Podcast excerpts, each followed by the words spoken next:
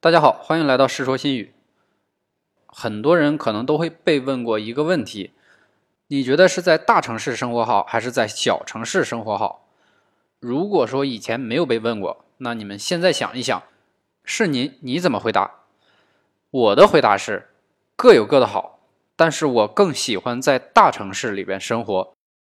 原因有很多，今天咱们只说一个，在大城市。能够享受到先进技术带来的方便。为啥今天说这个呢？因为我昨天看到一条新闻，这条新闻是关于五 G 的。移动、联通、电信这三大运营商已经得到了发改委的批准，准备开始在一些城市建立五 G 网络。那这些城市是哪些城市呢？北京、上海、广州、深圳这些都不用说了，肯定得有。除了这些，还有苏州、杭州、天津、武汉、成都、青岛这些，炒了这么多年的五 G，这回好像是真的要来了。那咱们就得说说五 G 这个东西了。在这之前呢，咱们都知道有二 G、三 G、四 G，其实呢还有一个一 G。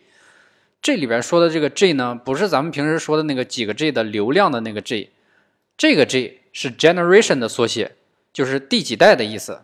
一代、二代、三代、四代，到现在说的。第五代移动通信系统，三十岁左右的人呢，基本上这几代通信系统都经历过。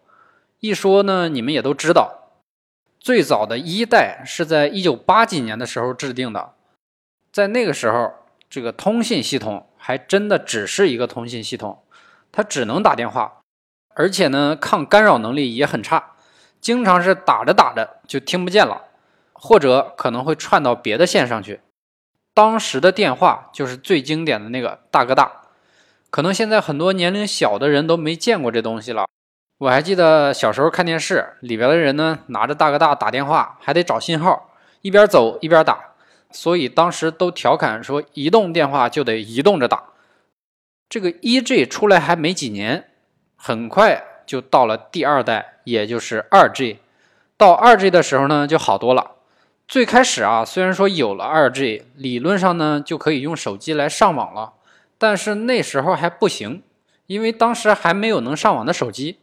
一直到一九九九年，诺基亚搞了第一个能上网的手机，型号叫做七幺幺零，还是绿屏的那种。从那之后就开始不断的进化，什么彩屏的、翻盖的、滑盖的都来了。虽然说能上网了，但是网速是非常慢。理论上说能够达到一百多 K 甚至两百 K 的这种很美好的速度，但是现实基本上是维持在几 K、十几 K 这种很残酷的水平上。所以那时候呢，手机上网的主要功能就是发发邮件呐、看看小说这些，只能是维持在文字工作的水平上。后来又过了几年，三 G 就来了，比起二 G，三 G 的这个效果立马就不一样了。速度优势就非常明显了，这时候的网络速度就可以用兆每秒来做单位了。咱们国家呢是在二零零九年的时候开始搞的三 G，我还记得我刚上大学那会儿，能上三 G 网络的手机还没有完全普及呢。安卓、苹果那时候还都干不过诺基亚，但是到这三 G 一开始普及，诺基亚很快就不行了，尤其是到二零一零年。iPhone 四闪亮登场以后，后边的故事大家都知道了。苹果、安卓迅速崛起，诺基亚是一崩再崩，到了一三年就被微软给收购了。但是我个人还是非常喜欢诺基亚这个品牌的。刚上大学那会儿呢，用的就是诺基亚的手机。就在去年，我还买了一个诺基亚，用了一段时间，但是系统实在是不给力，都没有软件更新了，没办法，现在就只能放在抽屉里边当个收藏品。说到三 G 的话，还得提一点，如果说你用过这几个运营商的三 G，应该能够感觉出来，移动、联通、电信这三家的三 G 感觉完全不一样。这里边还是有故事的。三 G 呢，其实一共有三个版本，当年的代号是 WCDMA、CDMA 两千和 TDS CDMA，分别对应的是欧洲版、美国版和咱们中国版。最开始的时候呢，其实是没有中国版的。但是呢，咱们也不能老在二 G 待着呀，于是就把欧洲的和美国的拿来用。我们都知道，现在这三家运营商，移动是最厉害的，当年移动比这个还厉害，联通和电信被移动打的基本上是毫无还手之力。但是这三 G 一来，终于是有了点转机。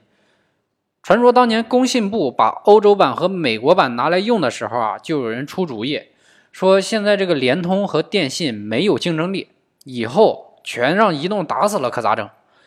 于是乎，工信部老大就说了：“来来来，你们仨，咱们过来分一下工。联通，你就拿着这个欧洲版的，这个现在是最好的，你去好好推广一下。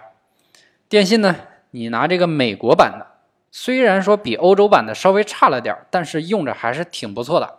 你把这个推广一下。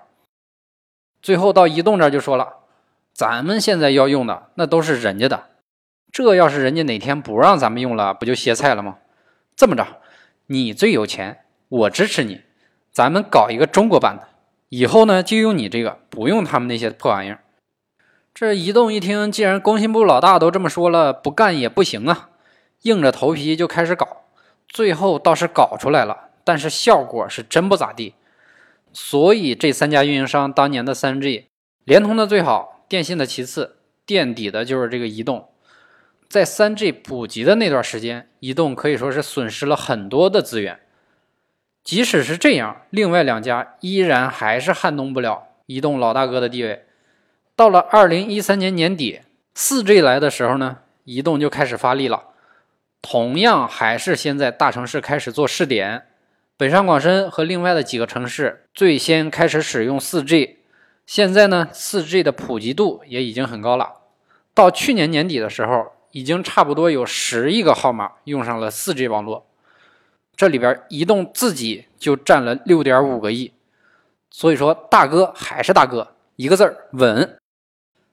到这儿为止，前面的一二三四 G。咱们只有在三 G 的时候搞了个所谓的自主产权的东西，效果呢还不怎么地。一二 G 那就不用说了，也没啥搞头。三 G、四 G 搞得好的公司，那都是人家外国的。